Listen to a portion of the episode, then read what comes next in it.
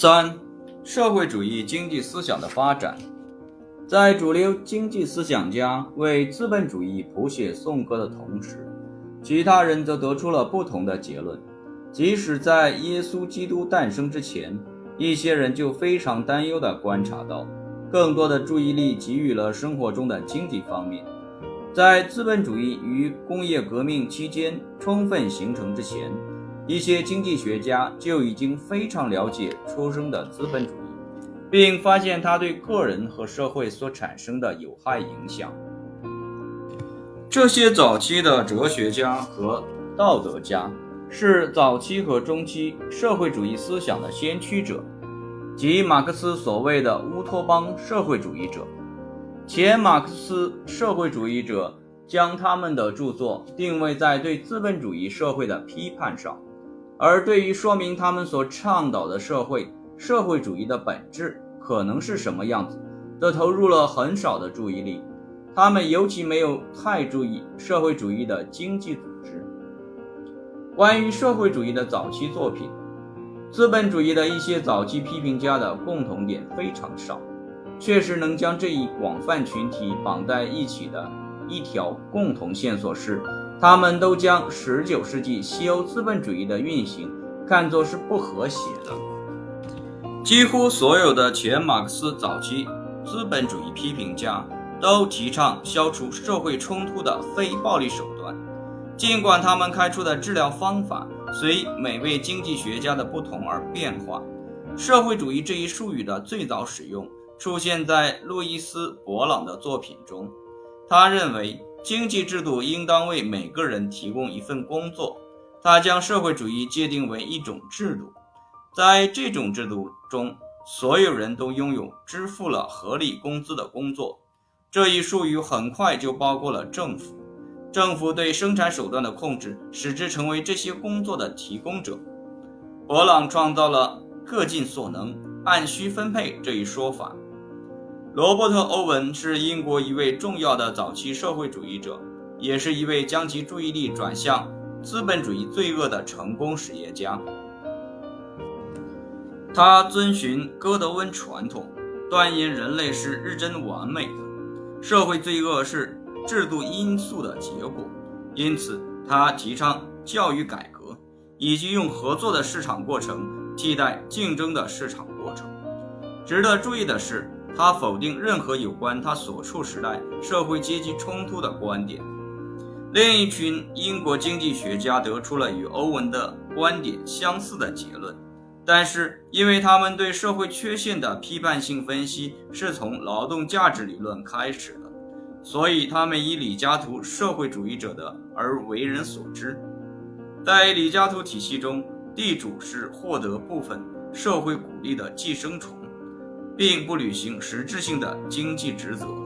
这些经济学家运用李嘉图的劳动价值理论得出结论，认为，因为劳动是全部价值的源泉，所以资本家通过剥夺劳动的一部分成果而剥削劳动。这些经济学家中最重要的是约翰·布雷、约翰·格雷、查尔斯·霍尔、托马斯·霍奇斯金以及威廉·汤普森。早期法国社会主义者中最突出的是昂利德·圣西门、查尔斯·傅立叶以及皮埃尔·约瑟夫·普鲁东。圣西门提出通过国家计划扩大经济产量的可能性，其中。科学家与工程师起着主要作用，他因此给人们留下了深刻印象。傅立叶的美好社会的观点设想了保证支付所有人最低收入的合作企业。普鲁东不信任国家行为，推崇一种无政府状态，其中信用被给予所有的人，而无需向借用人索要任何利息。尽管德国早期社会主义者对经济理论的发展，具有很少直接或间接影响，但是一位瑞士经济学家吉恩·查尔斯·西斯蒙德，现在称为吉恩·查尔斯·西斯蒙蒂，却值得仔细关注。将西斯蒙蒂归类为社会改革家，比社会主义者更为合适。西斯蒙蒂是一位在历史方面多产的经济学家。他创作了十六卷的意大利史，以及三十一卷的法国史。他对经济思想的主要贡献包含在他的政治经济学新原理中。在他早期的作品中，西斯蒙蒂遵循了亚当·斯密的思想，认识到经济体基本上是和谐的，并认为自由放任的政府政策最有益于社会。但是在其新原理中，他断言斯密、李嘉图以及萨伊都过高估计了自由放任的好处。他抨击萨伊定律，认为对大多数人来说，自由放任政策将导致失业和穷。尽管他确信自由放任市场所实现的收入分配是不合理、不公正、不公平的，但是他赞同李家图收入分配是经济学中最重要问题的看法。西斯蒙蒂注意到，小农场所有者和小商店所有者在缓慢却无疑的消失。他设想了一个阶级冲突的社会，而不是和谐的社会，因为在无产阶级和资产阶级之间，社会变得越来越两极分化。他认为，由日益工业化引起的总产量的大量增加，并没有随着福利的提高而传递给普通公民。因此，西斯蒙蒂对正统学说的批评要点是否定古典自由主义提出的和谐。相反，却发现了不和谐。这种不和谐体现为制度未能提供充分就业，从而体现为日益增多的阶级冲突。西斯蒙蒂显然是马克思的前辈。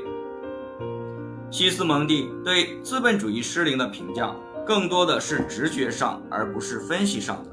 他所提出的补救政策含糊不清，一部分内容还存在内在不一致。在西斯蒙蒂看来，经济活动水平周期性波动的主要原因是竞争性市场的不确定性，以及小农场主和工匠的消失。它的补救措施是放慢由资本主义所导致的生产增长，回归到下列这样一种经济体中：即劳动与资本的分离是最小的，生产更加密切的与经济体的消费能力相吻合。他提倡小规模独立的工业。和农业经济单位，这使得他捍卫私人财产。西斯蒙蒂对萨伊定律的否定，以及他用资本家与劳动者之间的阶级冲突这一不和谐取代古典体系中的和谐，都使他的观点与他曾经认同的私密传统存在尖锐对立。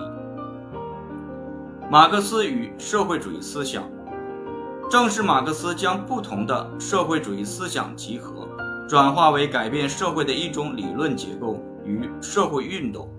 马克思将劳动价值理论作为对资本主义的批判，而不是资本主义的支柱，是以人类的贪婪为基础的资本主义制度相对。